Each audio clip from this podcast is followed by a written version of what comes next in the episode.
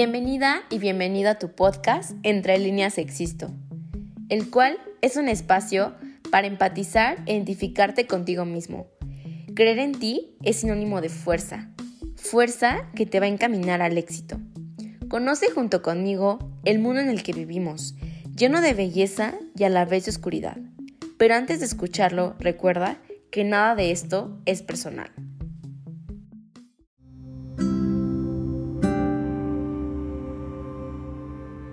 Hola, ¿cómo están? Estoy muy contenta de grabar el día de hoy de nuevo, estar con ustedes. La verdad, estoy muy contenta por los resultados que ha dado el podcast. Aún nos escuchan poquitos, pero eso no es lo que importa. O sea, lo que importa es que quien nos escuchen pueda, pueda sentirse identificado, identificada y poder resolver eso que tanto gira en su cabeza, en mi cabeza también. Bueno, el capítulo de hoy es sumamente importante para mí. Eh, quise hacerlo en dos partes porque quiero que vean las dos, los dos lados opuestos, las dos posturas distintas que existen sobre estos temas. Sé que a lo mejor va a parecer raro, pero el día de hoy voy a hablar sobre mí, eh, voy a estar yo solita, así que espero no aburrirlos con mi voz. Y comenzamos. Eh, todo empezó con cuando nací. no, no cuando nací, sino más bien cuando entré al kinder. Em, siempre fui una persona muy carismática, eso sí, no me quejo. estuve mucho tiempo con mi mamá y hasta ahorita es el momento mi mamá ha sido mi apoyo y sé que va a escuchar esto, así que mamá te quiero y, y te agradezco porque hoy puedo contar esto sin llorar y sin sentirme mal y verlo como un aprendizaje.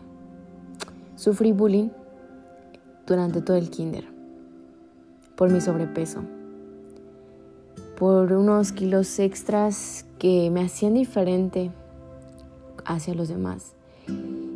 Y no porque yo piense que una persona con sobrepeso es diferente a otra, o que no tiene los mismos derechos, o las mismas oportunidades, o inclusive hasta las mismas obligaciones, sino más bien lo digo porque así me hacían sentir. Hay una chica que no voy a mencionar su nombre porque al igual fue mi compañera en la prepa que me hizo bullying me hizo bullying y tristemente tuve que arrastrar con eso hasta el día de hoy. Jamás me atendí, jamás busqué una ayuda em, profesional para que me ayudara como a sanar esta herida. Y yo oh, sorpresa pasa lo que les voy a contar a continuación. Eh, sufro bullying, mi mamá pues angustiada porque todos los días salía llorando, todos los días salía con ganas de no volver a la escuela. Eh, era muy gordita y no cabía en los columpios. A lo mejor para las personas que han visto mis fotos les va a parecer algo tierno, pero créanme que ha sido un castigo ver esas fotos porque me recuerdan y todo me lleva a ese momento. Y un recuerdo muy específico es que estoy yo sentada en un columpio, bueno, en la orilla y están los niños señalándome y se están riendo de mí, porque esta personita, em, esta chica se encargaba de que los demás me vieran diferente y me trataran diferente y se burlaran de mí. Pero no sé, la verdad, cómo estaba en esa condición. Poco a poco he querido suprimir esos recuerdos. Y bueno, también soltarlos, ¿no?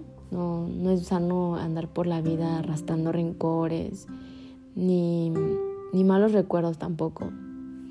Entonces, eh, pues a pesar de que yo era muy introvertida por el bullying que sufría por mi sobrepeso, pues también a su vez era como muy participativa en todo.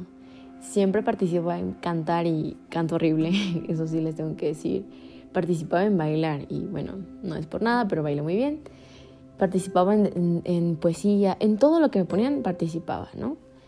Pero pues creo que siempre he sido así, muy participativa a pesar de todo. Y es lo raro porque me afectaba demasiado. Eh, yo de chiquita me acuerdo que me miraba al espejo y le decía a mi mamá que me quería cortar la panza. Imagínense pues la condición emocional y mental en el que me encontraba. Bueno, terminó el kinder, mis papás, algo muy chistoso, mi papá me metió a jugar fútbol en el kinder porque él creía que así me iba a ser más extrovertida y que iba a hacer ejercicio. Y la realidad es que odiaba el fútbol y mi papá era entrenador en ese entonces de mi equipo. Pues ahora menos lo me gustaba porque pues sentía la presión de mi papá. Y bueno, pasé a la primaria. En la primaria igual llegué a sufrir bullying, no tanto como en el kinder, pero encontré a un amigo que ya no somos tan cercanos hoy, que también no voy a decir su nombre porque hay personas que lo están escuchando el podcast y lo conocen y al rato no quiero ventanearlo, pero me apoyó muchísimo, me, me ayudaba a, a no verle el lado negativo de esos comentarios. Me decía, es por envidia, porque tú eres muy inteligente. Y no es por nada, pero siempre he sido muy buena para la escuela. Entonces él me empezó a defender y encontré un lugar muy especial en un círculo de puros hombres, de puros amigos, que me respetaban, me cuidaban, me hacían sentir bien. Y las niñas siempre fueron un obstáculo para mí.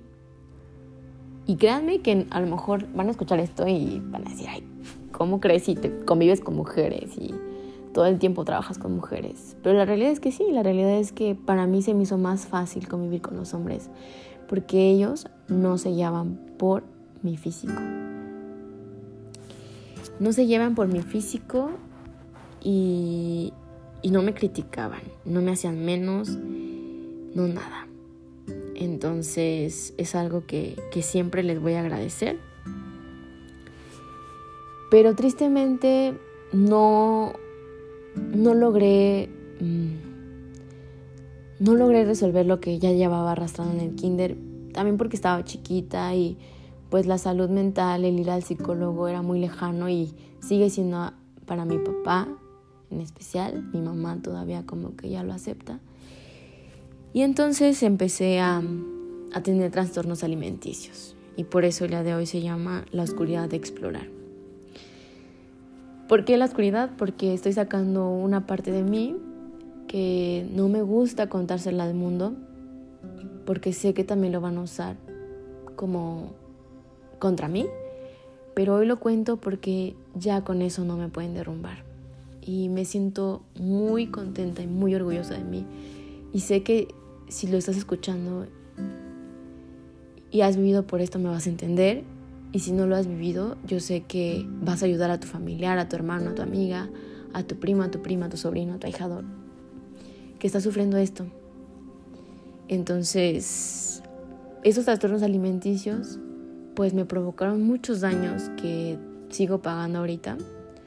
Uno de ellos es la caída que tengo de cabello es impresionante la caída de cabello que tengo. Y claro que se va cayendo por falta de vitaminas, por muy mala alimentación. Y bueno, no soy especialista para hablar de esto, por eso dividí el podcast en dos partes para que ella nos pueda resolver estas dudas, pero yo les voy a contar qué pasó conmigo.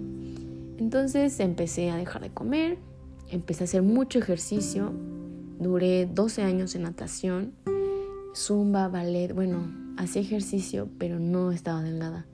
¿Por qué? ¿Qué creen?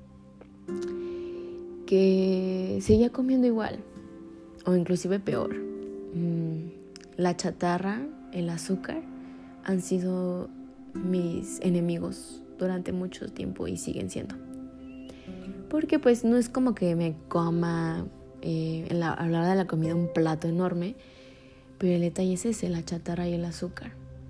Y es que déjenme decirles que no tengo miedo, pero ah, debo de admitir que soy adicta al azúcar. Y es algo muy feo. Es como el tabaco, como la marihuana, como el, alcohol.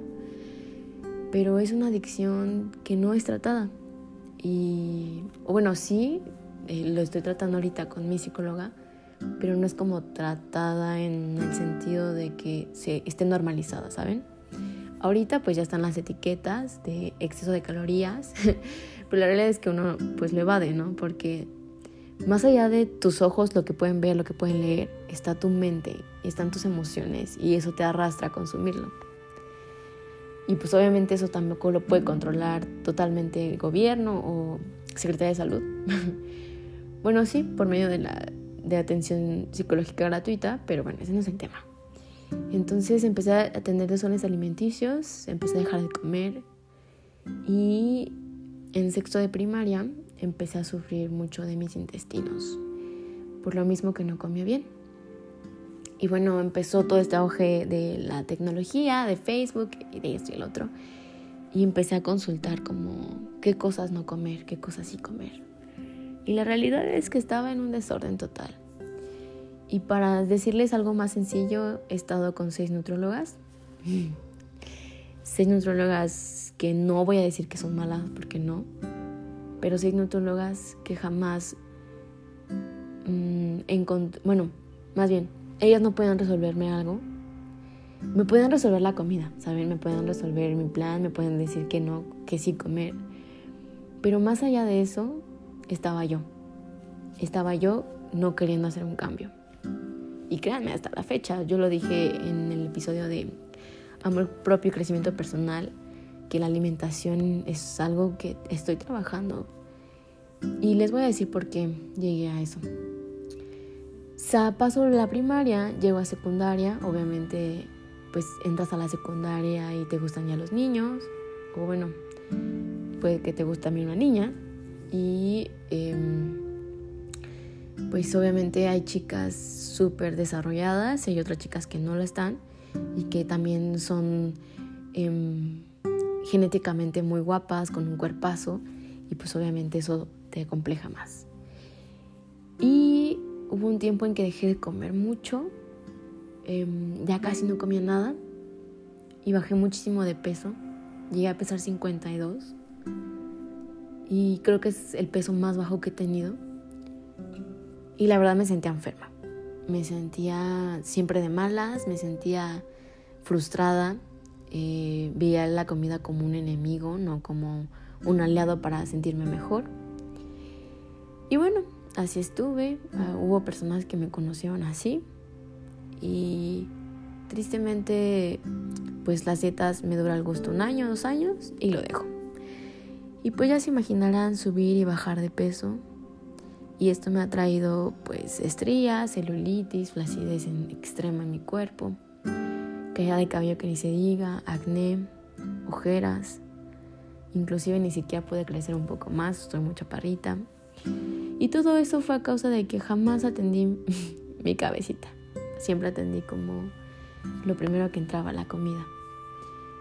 Y no quiero decir que los nutriólogos son malos, al contrario, son muy buenos y creo que la educación de nutrición es muy importante, que desde las escuelas nos empiecen a enseñar esto, que no nos digan no comas papas, que nos digan por qué no se debe de comer papas. Inclusive en los posts de, de Instagram subí una foto porque yo tengo algo que no sé cómo se llama y ojalá si alguien lo está escuchando y lo sabe me lo diga, me mande mensaje eh, relaciono la comida con mis emociones. Cuando me siento estresada como demasiado salado y picoso. Ha sido algo que... como un placebo, ¿saben? Pero cuando me siento muy triste, suelo consumir mucho chocolate. y mercadotecnia funciona aquí. Eh, y pan y azúcar extremo. Azúcar. Créanme que he intentado cuatro veces no consumir azúcar durante un mes y no puedo. Y no quiero que sientan lástima, pero quiero que dimensionen el, el problema en el que estoy y el que busco resolver a diario, créanme. El día que no como azúcar, el día que me duele la cabeza, que me pongo de malas, que siento que me quitan una parte de mí, así como cuando le quitas el cigarro a un adicto. Y He tenido muy buenos momentos, muy buenos logros, pero también malos. Y el detalle es que todo, todos nuestros buenos y malos momentos siempre los asociamos con comida, ¿no? Por ejemplo, si te graduaste, ay, pues vamos a comer. Por ejemplo, si terminaste esto, pues vamos a comer. Todo lo festejamos con comida. Entonces, nuestro cuerpo, nuestro inconsciente, pues se asocia la comida con un momento de felicidad, pero también de tristeza. Inclusive ya se ha detectado que la comida me sabe diferente a como yo me siento. He comido llorando y créanme que la comida pasa como piedra sobre mi garganta. He comido súper feliz y créanme que ni siquiera me da hambre. Hoy, por ejemplo, que estoy grabando esto, hace un día que no he tenido ansiedad, que me he sentido tranquila y que sé que tengo que comer. Pero hay días, créanme, que no puedo. Hay días en los que me arrebasa totalmente pues mis emociones, no pierdo la conciencia del tiempo y como y como y como. Mm, como tal no he sufrido bulimia. Sí tuve como principios de anemia, eso sí, tuve anemia tipo 1, algo así, ya me acuerdo, fue hace mucho tiempo, de hecho estaba chiquita. Y pues la verdad es que es muy feo porque pues más allá de como tú te sientes débil, angustiado porque no sabes qué va a pasar, pues el ambiente en el que estás rodeado también pues influye mucho porque se preocupan por ti o también te critican. Créanme que ha sido un, todo un reto seguir una dieta porque pues no es como que mis papás, mi hermana ya de hecho va a estudiar nutrición y no saben cuándo la admiro, pero pues mis tías, mis primas, este, amigos, parejas, pues jamás, es, no es como muy sencillo que te apoyen en esta parte porque no está el hábito en ellos. O sea, siempre lo he visto como un obstáculo, pero he cambiado. He cambiado de opinión sobre lo anterior y digo, el mayor obstáculo eres tú. Porque tan sencillo es decir, no quiero, ahorita no gracias, o no me como entero, sino la mitad. O un tercio o un cuarto, lo que tengas que comer de esa porción que no te, que no te haga daño, ¿saben? Entonces, quiero decirles que sí se puede.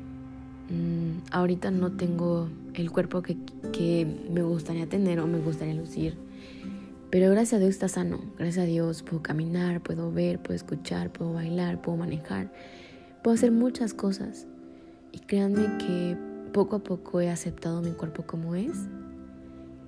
Y mi hermana me, me dice, y es cierto, mientras tú más te critiques, esa parte de tu cuerpo menos va a desaparecer, porque tú mismo con tus pensamientos negativos te estás aferrando a tenerlo, pero no te mentalizas a cómo deshacerte de esa parte. Bueno, no deshacerte, sino cómo cambiarla, cómo hacerla mejor. Y ahorita pues estoy en la sexta nutrióloga, por así decirlo. Eh, es súper buena. Y me ha tenido muchísima paciencia.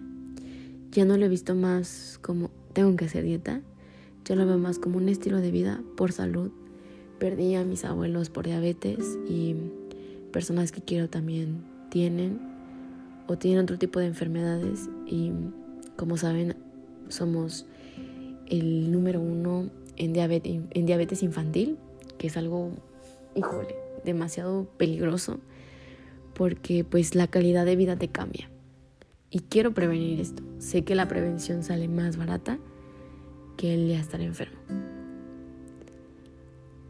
Quiero también decirles que si ustedes han sufrido esto, cuentan conmigo, tienen alguien aquí para platicar con ustedes.